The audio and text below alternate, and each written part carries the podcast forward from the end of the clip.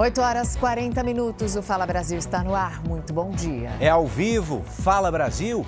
Elise Matsunaga, que nós revelamos aqui, tenta reconstruir a vida no interior de São Paulo como motorista de aplicativo, pode voltar para a cadeia por usar documento falso. A informação foi confirmada pelo secretário de Segurança Pública de São Paulo numa rede social. Para conseguir uma vaga de trabalho, ela teria se apresentado com um atestado negativo para antecedentes criminais. Elise teria usado, entretanto, esse documento em nome de outro funcionário e colocou dela por cima. Matsunaga, Matsunaga nega que tenha feito essa alteração. A polícia vai agora investigar o caso. Nós entramos em contato com um especialista na área criminal que afirmou que, caso seja comprovada a falsificação, Elise pode sim voltar ao regime semiaberto. E a Prefeitura de Abaetetuba, no Pará, decretou situação de emergência depois do deslizamento de terra que atingiu 108 famílias. A gente mostrou esse caso ontem aqui no Fala Brasil e nós voltamos para lá hoje com a repórter Marília Argolo. Marília, muito bom dia para você. Qual é a situação da cidade nesse momento?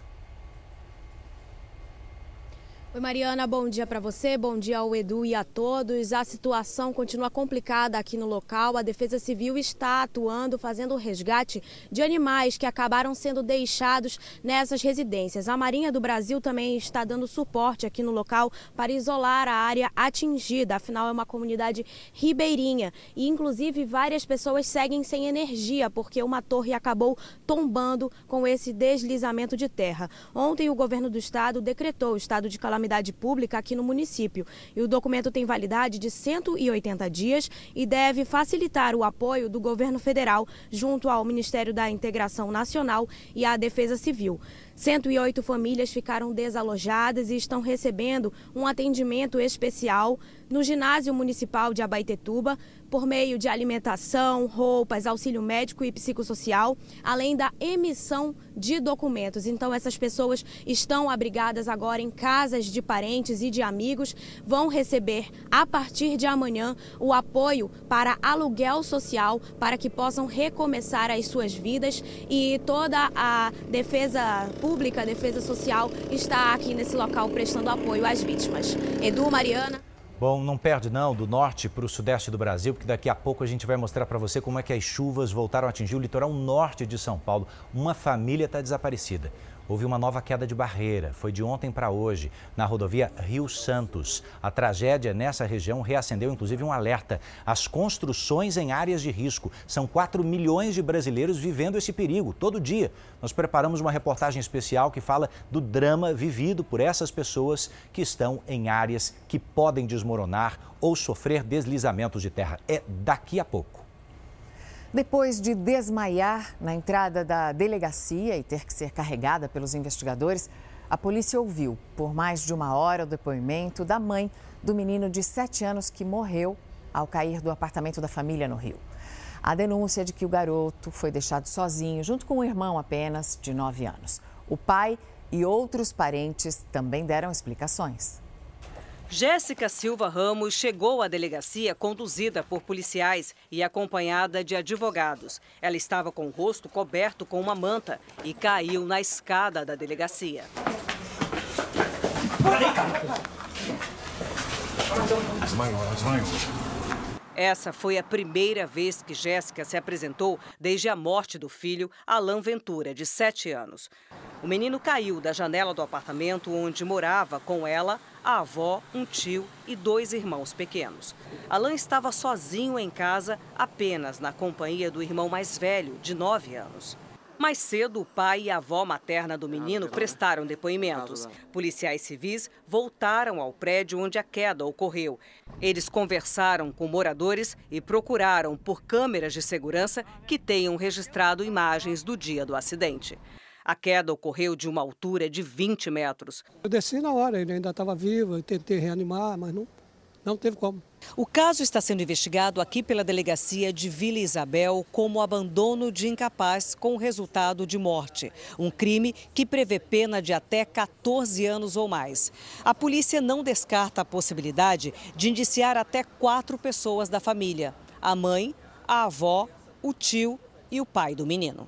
Jéssica teria saído de casa para um passeio de barco em Angra dos Reis às 5 da manhã.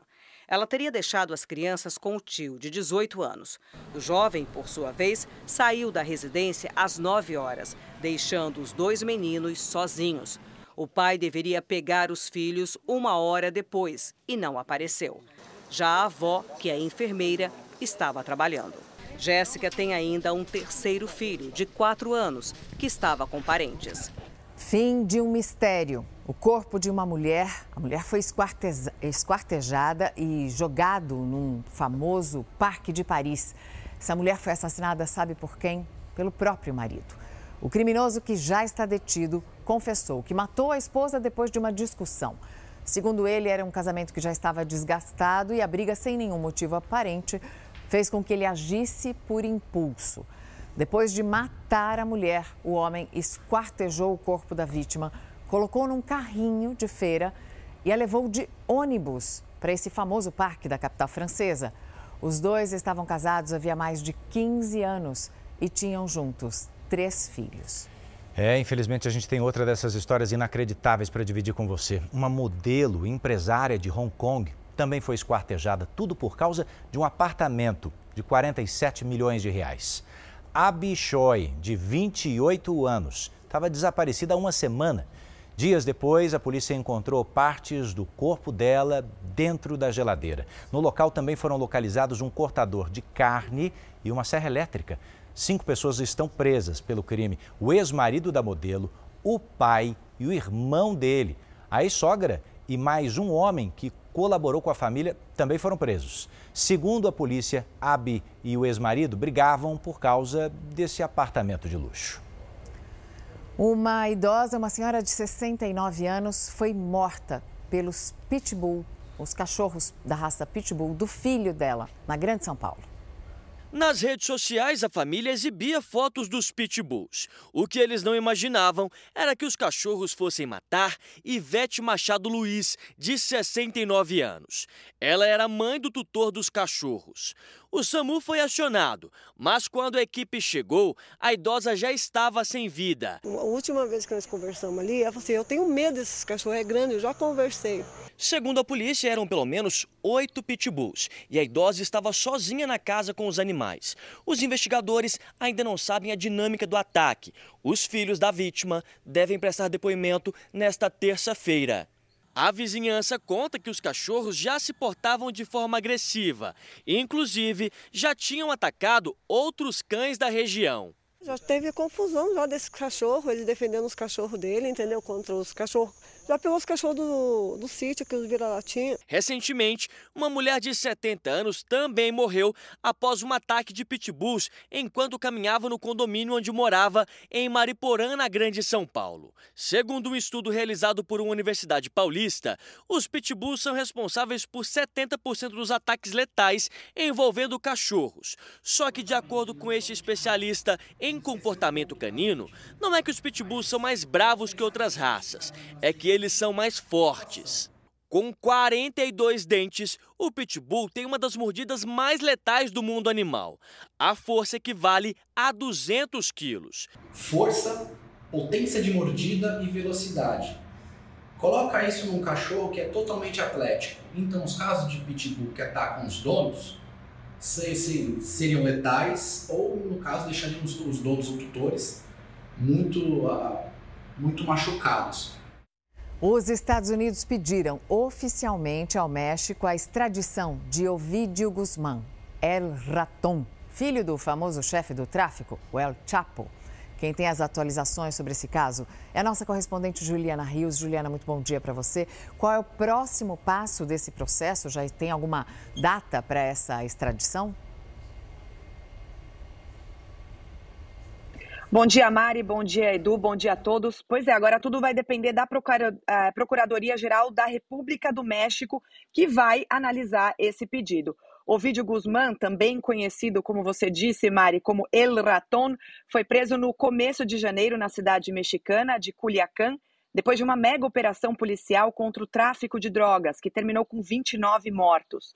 Como vocês disseram, El Raton é filho do famoso narcotraficante El Chapo e é herdeiro dos negócios do pai no, no estado mexicano de Sinaloa. Junto dos três irmãos, eles são chamados de Los Chapitos, em homenagem ao pai, que está preso numa penitenciária de segurança máxima dos Estados Unidos desde 2007. E aí, se El Raton for de fato enviado aos Estados Unidos, pai e filho podem acabar na mesma prisão. Edu, Mariana. Obrigado pelos detalhes. E olha, urgente, o Corpo de Bombeiros está procurando por uma família desaparecida no litoral norte, em uma das regiões mais castigadas do litoral de São Paulo. Voltou a chover. Essas são imagens de ontem, na Vila do Saí, em São Sebastião. Rua cheia de água e lama. A Defesa Civil está fazendo um apelo para que os moradores não fiquem nas áreas de risco. Inclusive, o governo de São Paulo já tem autorização da Justiça para obrigar algumas pessoas nessas áreas a sair das suas casas. Não é o que o governo quer fazer, mas é o que vai ser necessário se continuar chovendo. 65 mortes confirmadas, hein? E a previsão é de que a chuva continue hoje. Durante a madrugada, na praia de Toque Toque, alguns trechos ficaram interditados pela chuva. Uma barreira se rompeu e causou estragos. E em um dos maiores hospitais da capital paulista estão faltando medicamentos e faltam também funcionários. Mais de mil servidores foram demitidos nos últimos anos e até os pagamentos das rescisões foram parcelados em 10 vezes. Essa unidade que você vai conhecer agora é administrada pela Associação Paulista para Desenvolvimento da Medicina, uma das principais organizações sociais de saúde do Brasil. A associação movimentou em um ano quase 8 bilhões de reais em dinheiro público, um valor altíssimo e que é suficiente para pagar as contas. Uma luta perdida contra o tempo. Eles não tentaram tratar minha mãe. Esse é o que mais me dói. Aos 68 anos, a mãe de Letícia sofreu um aneurisma cerebral e foi internada no Hospital São Paulo, na capital paulista. Os médicos disseram à família que Dona Josefa teria que passar por uma cirurgia mas que a unidade não tinha o material necessário e não havia prazo para ele ser comprado. Letícia acionou a justiça. Eles nunca falam, é um material para embolização, eu não sei nem o nome. Não falam se foi pedido, se está na fila, se veio.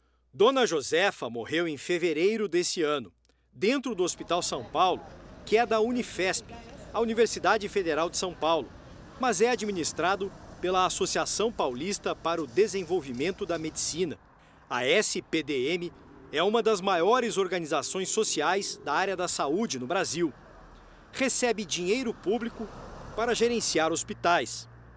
São contratos milionários com estados e prefeituras. As parcerias públicas se multiplicaram nos últimos anos e a organização social SPDM passou a gerenciar, além do Hospital São Paulo, centenas de unidades de saúde em sete estados. Sem fins lucrativos, a instituição é uma gigante que ostenta números expressivos. Mais de 5.700 leitos, 12 milhões de consultas por ano. E o mais impressionante, movimentou só em 2021 mais de 7 bilhões e 900 milhões de reais de dinheiro público para administrar essa engrenagem. Mas esses valores não foram suficientes para pagar as contas e manter o atendimento à população no Hospital São Paulo. Desde 2021, mais de mil funcionários foram demitidos. É desgastante porque você tem que correr para fazer a função de um setor, depois você tem que correr para fazer a função do outro para conseguir entregar o plantão zeradinho. A dedicação de Adriana durante a pandemia não foi suficiente para evitar a demissão. E o pior, a SPDM parcelou em 10 vezes o pagamento das rescisões você dedica nove anos e você sai tipo como uma mão na frente e outra atrás. Significa irregular, ilegal e imoral né, a parcela, até porque ela tem que ser de comum acordo. Essa outra ex-funcionária trabalhava no departamento de compras do Hospital São Paulo. Nem sempre o hospital tinha dinheiro para poder fazer o pagamento. Devido à fama que o hospital tem, os fornecedores não acreditavam que iria ser pago as notas.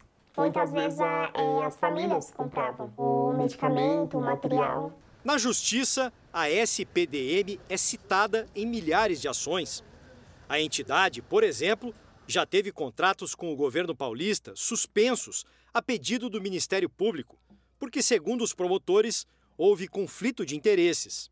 A SPDM foi contratada pelo Estado para gerenciar um programa de internação de usuários de drogas da Cracolândia. E o escolhido para coordenar o projeto foi o próprio presidente da SPDM, o médico psiquiatra Ronaldo Laranjeira. O médico está à frente da SPDM há 10 anos. Nós conversamos com ele por telefone. O presidente da organização social disse que gravaria uma entrevista. Possivelmente a gente pode ver na sexta-feira. Mas sumiu, sem falar com a nossa equipe. A assessoria da SPDM enviou uma nota onde afirma que tinha disponível o material para a cirurgia da paciente Josefa Benedito, mas que por decisão da equipe médica o procedimento foi adiado. Sobre a investigação do Ministério Público, a instituição disse que o processo foi arquivado e afirma ainda que o parcelamento das rescisões de ex-funcionários é acompanhado pela Justiça do Trabalho. Vem cá, o carnaval já acabou, então o ano começou, como dizem, não é isso? Será que você não tem um dinheirinho parado no banco e nem está sabendo? Você esqueceu um dinheiro no banco? Lembra daquela consulta ao site do Banco Central para saber de 6 bilhões de reais que estão perdidos? Tem novidade, atenção. A Lívia Veiga chega de Brasília para contar para gente como é que pode fazer essa consulta, hein, Lívia? Bom dia. Oi, Edu, bom dia para você, bom dia a todos. Olha, é preciso esperar só um pouquinho. Daqui a pouco, às 10 horas da manhã, já será possível fazer a consulta no site valoresareceber.bcb.gov.br. Por enquanto, só será possível saber se tem ou não dinheiro para receber. Os valores só serão divulgados a partir do dia 7 de março. Serão 36 bilhões de reais para 38 milhões de pessoas e 2 milhões de empresas. A maior parte desses valores valores foi esquecida em contas correntes, poupança e também em consórcios que já foram encerrados. Dessa vez, será possível entrar em uma sala de espera e também fazer a consulta de valores que foram deixados por pessoas que já morreram. Edu e Mariana. E está confirmado, hein? O governo vai voltar a cobrar impostos federais sobre a gasolina e sobre o etanol. Uma reunião que acontece hoje vai definir apenas os detalhes. A equipe econômica confirmou o fim da desoneração dos impostos federais sobre os combustíveis, mas informou que serão adotadas alíquotas diferentes para a gasolina e o etanol. A intenção é estimular o consumo de etanol, que é um combustível renovável. Para diesel, biodiesel, gás de cozinha e gás natural, a isenção dos impostos federais já havia sido prorrogada até o final de 2023. As ações da Petrobras reagiram bem à decisão e subiram mais de 2%. O governo prepara duas medidas provisórias. Uma define os impostos federais sobre gasolina e etanol, e a outra sobre gás e diesel. A estimativa do governo ainda é de arrecadar cerca de 28 bilhões de reais com a volta da cobrança de PIS, COFINS e CID sobre combustíveis. E o ministro da Fazenda conta com esse dinheiro para diminuir o déficit de mais de 230 bilhões previsto para 2023. A decisão sobre os combustíveis dividiu o governo, mas a equipe econômica que defendia a retomada da cobrança saiu vitoriosa. Integrantes do PT, como a presidente do partido, Gleisi Hoffmann, queriam uma nova prorrogação do benefício até que fossem feitas mudanças na política de preço da Petrobras. Gleisi chegou a dizer que a cobrança dos impostos seria descumprir uma promessa de campanha de Lula. A preocupação dela é com a imagem do presidente. Caso o imposto voltasse de vez, a gasolina aumentaria 69 centavos e o álcool 24 centavos por litro. Como as alíquotas ainda serão definidas pelo governo, não é possível calcular o valor final do aumento que chegará ao consumidor. Nesta terça-feira, o presidente volta a se reunir com a equipe econômica para tratar do preço dos combustíveis. É uma decisão da Fazenda, do governo, mas vamos ver se essa notícia já chegou aos postos de combustíveis. A repórter Maiara Foco está ao vivo em Belo Horizonte e mostra pra gente, Maiara, já teve algum aumento aí nesse posto onde você está? Olá, bom dia Mariana. Nós estamos em um posto bastante movimentado na região centro-sul de Belo Horizonte. E agora, olha só, o etanol por aqui está a R$ 3,85 o litro e a gasolina R$ 5,09 o litro. O gerente me informou que ainda não houve reajuste hoje, mas que esse reajuste deve acontecer ainda nesta terça-feira, no mais tardar até amanhã. Ele me explicou ainda que na última semana os dois combustíveis tiveram tiveram um aumento de 10 centavos no litro. Já o diesel acumulou uma queda de 40 centavos nas últimas semanas. Eu conversei também com alguns motoristas que estão preocupados com este aumento. Alguns disseram que vão aproveitar essa brecha para já encher o tanque antes que esse aumento passe de fato a vigorar nas bombas. Mariana, Eduardo? Ah, é o que muita gente vai fazer mesmo, Moera. Obrigado pelos detalhes. E olha, hoje é o último dia para a empresa em que você trabalha te entregar aquele comprovante de rendimentos. Vai ser necessário. Está chegando a hora de você prestar contas para o leão. E tem novidade no imposto de renda desse ano. Está chegando a hora de acertar as contas do imposto de renda. Passada essa primeira etapa, milhões de brasileiros ficam na expectativa de receber parte do dinheiro de volta. Este ano, quem optar pela restituição via Pix vai entrar na lista de prioridade e, assim, ter o dinheiro depositado antes. Essa mesma regra vale para o contribuinte que decidir pela declaração pré-preenchida.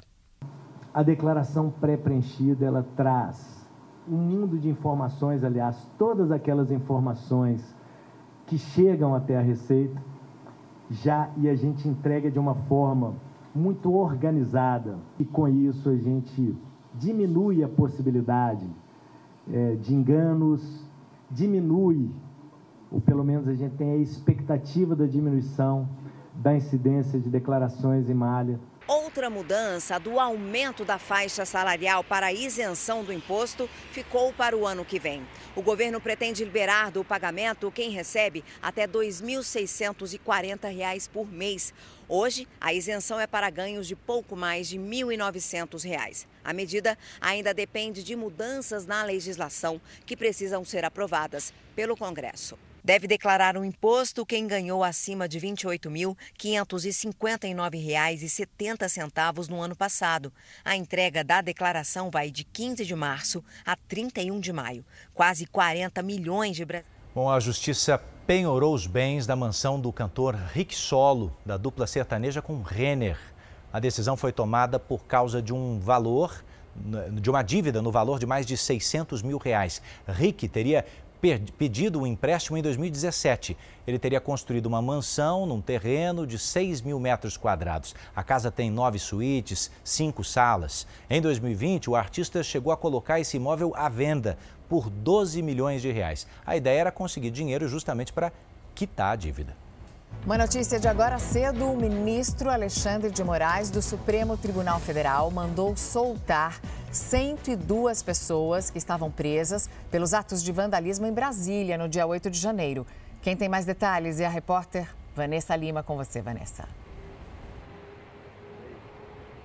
Bom dia, Mariana. Bom dia, Edu. Pois é, o ministro Alexandre de Moraes determinou a soltura destas 102 pessoas que estavam, foram presas depois daqueles atos do dia 8 de janeiro, que acabou com depredação de vários prédios públicos aqui do Distrito Federal.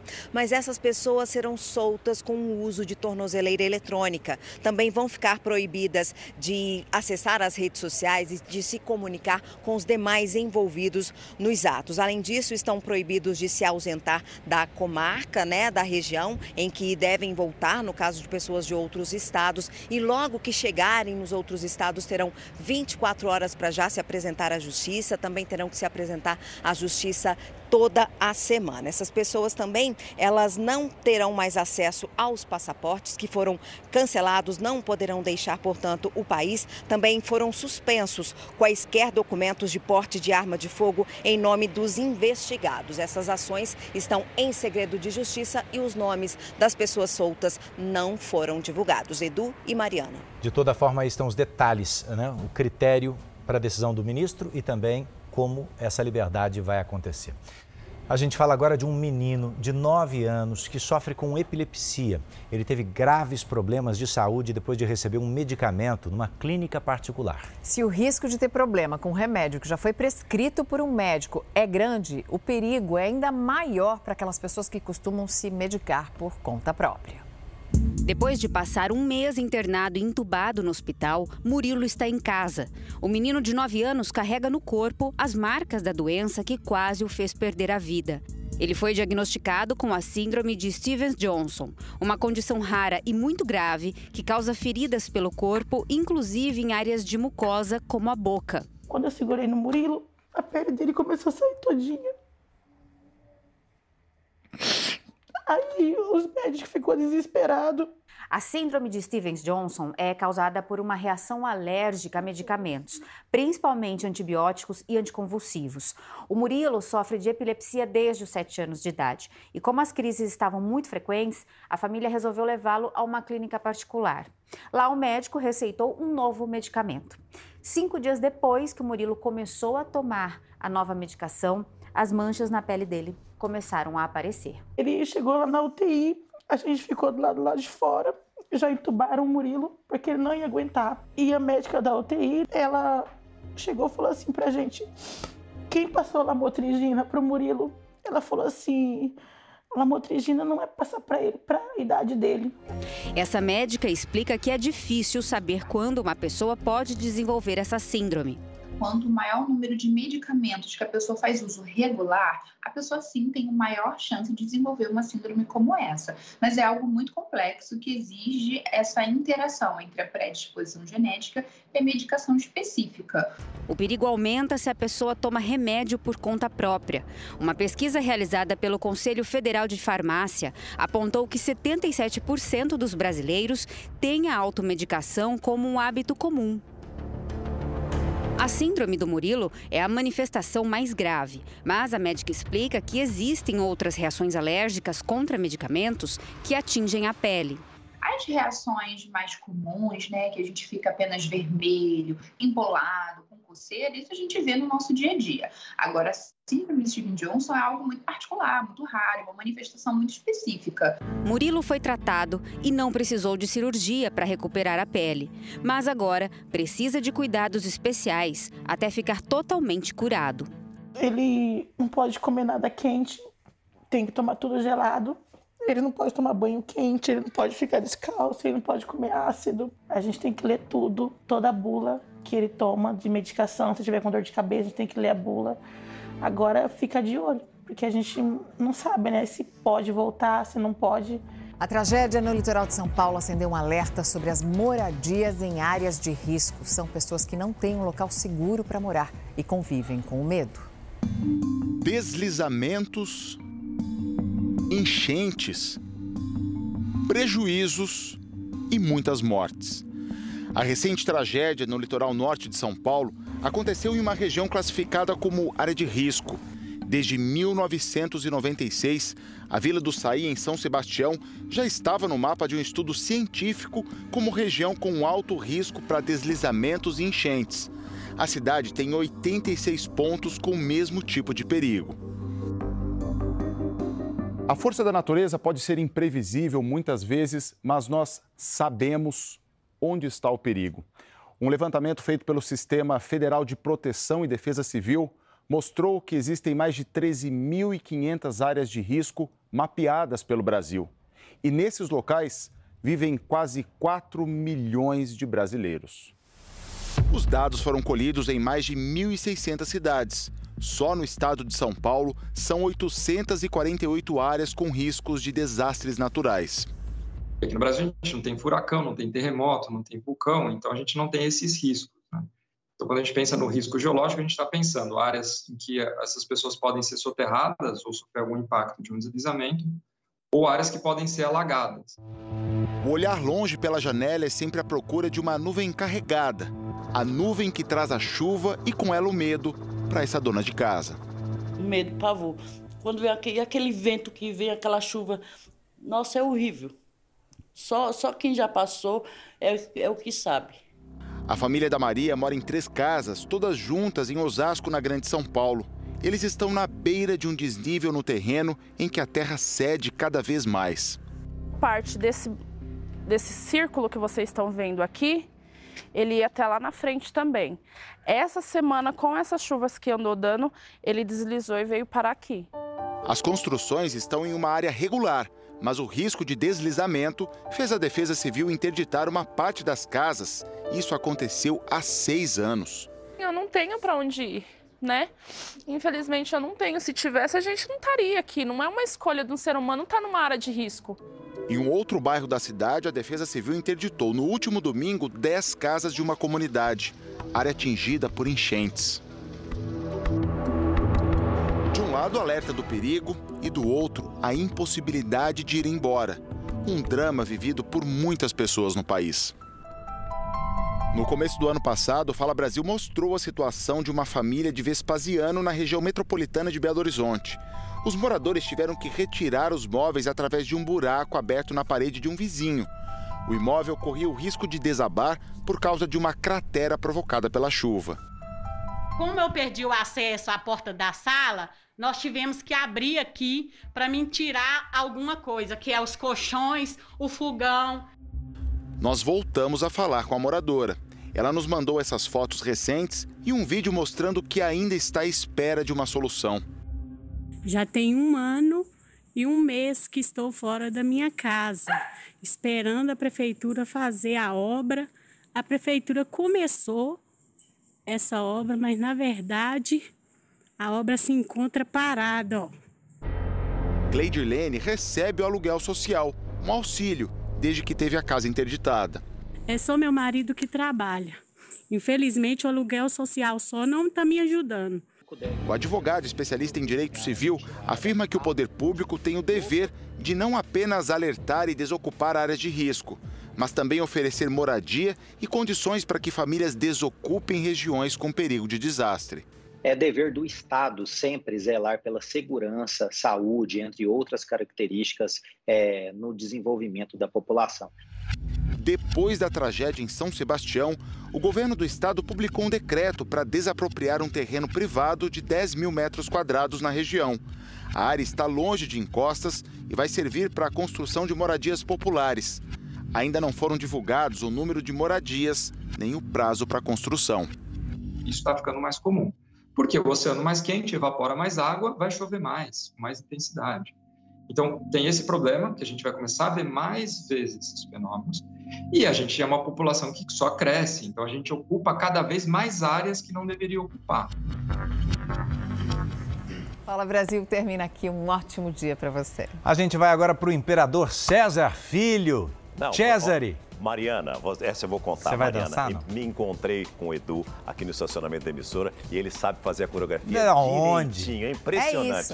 Ele Aqui sabe, pra gente ele ver, sabe. ele não faz, É, né? mas Mas, é- no estacionamento. fez. Foi mais algum meme aquela- que vocês aprontaram. Joga de ladinho, faz, faz o joga Como é- de ladinho. como é que é o de pra ladinho? Como é que é o de ladinho? lá, faz, joga de ladinho. aqui não, aqui não. Olha. Muito amigo, né? Um bom dia para vocês, uma terça-feira duplamente abençoada. Beijos, bom descanso e Beijo. até amanhã, se Deus quiser.